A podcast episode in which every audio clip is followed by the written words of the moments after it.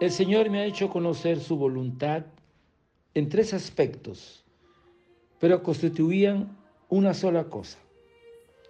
La primera es aquella en la cual las almas apartadas del mundo arderán como víctimas ante el trono de Dios y pedirán misericordia para el mundo entero.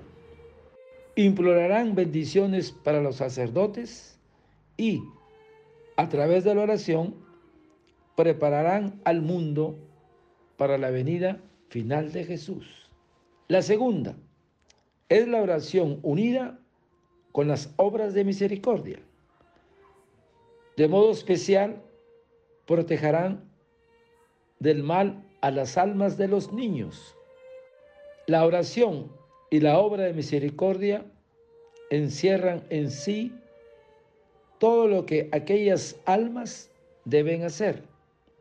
En su grupo pueden ser admitidas incluso las más pobres y se empeñarán en despertar el amor y la misericordia de Jesús en este mundo lleno de egoísmo. La tercera es la oración y la actitud caritativa no ligada por ningún voto, pero por practicarlas participarán de todos los méritos y privilegios de la comunidad. A este grupo pueden pertenecer todas las personas que viven en el mundo.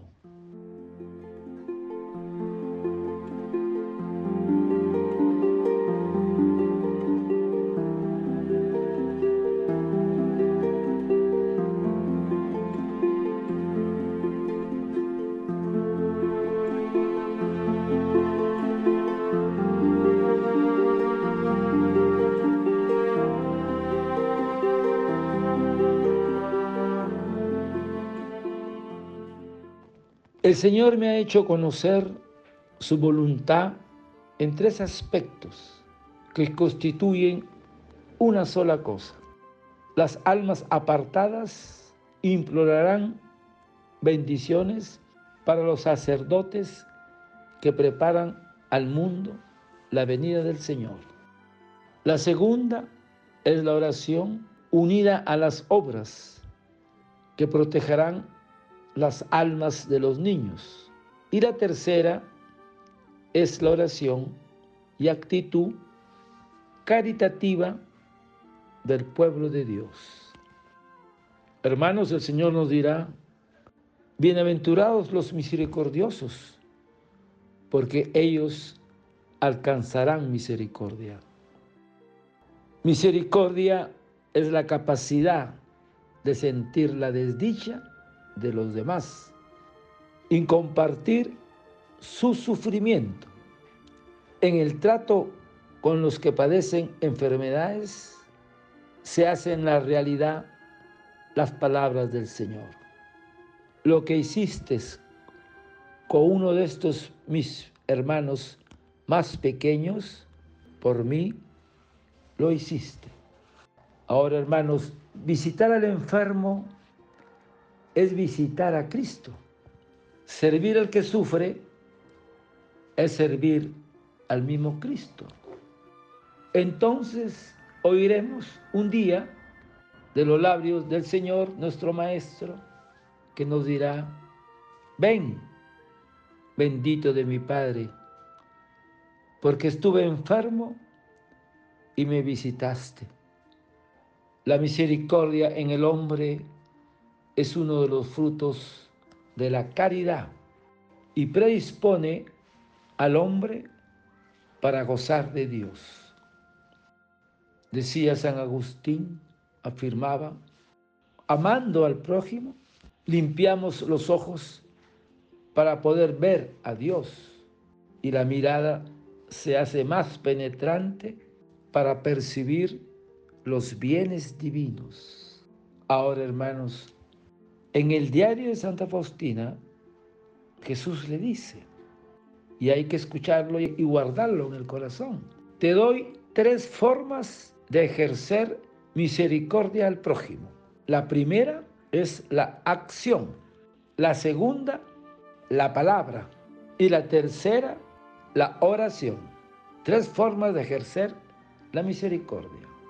En estas tres formas, dice el Señor, está contenida la plenitud de la misericordia y es el testimonio del amor hacia mí, dice Jesús. Entonces, hermanos, tendríamos que decirle al Señor, ayúdame, Señor, que mis ojos sean misericordiosos para buscar la belleza de un alma. Ayúdame, Señor, a que mis oídos sean misericordiosos para escuchar sus necesidades. Señor, que mi lengua no hable mal de mi prójimo, sino más bien transmita una palabra de consuelo. Señor, para que mis manos estén llenas de obras hacia los demás. Ayúdame, Señor, a que mis pies estén prestos a socorrer a mi prójimo, olvidando mi cansancio. Señor, que mi corazón sea misericordioso para compartir los sufrimientos de los otros, porque Señor, deseo ser un reflejo de ti, Señor, que tu misericordia pase a través de mi corazón al prójimo. Padre eterno, yo te ofrezco el cuerpo, la sangre y el alma y la divinidad de tomado Hijo nuestro Señor Jesucristo como propiciación de nuestros pecados y del mundo entero. Y por su dolorosa pasión, ten misericordia de nosotros y del mundo entero. Oh sangre y agua que brotaste del corazón de Jesús como fuente de misericordia para nosotros, en ti confío. Desearte un lindo día. El Señor de la misericordia te conceda un corazón misericordioso a ti y a tu familia. Dios te bendiga y proteja. Santa Faustina, ruega por nosotros. Amén.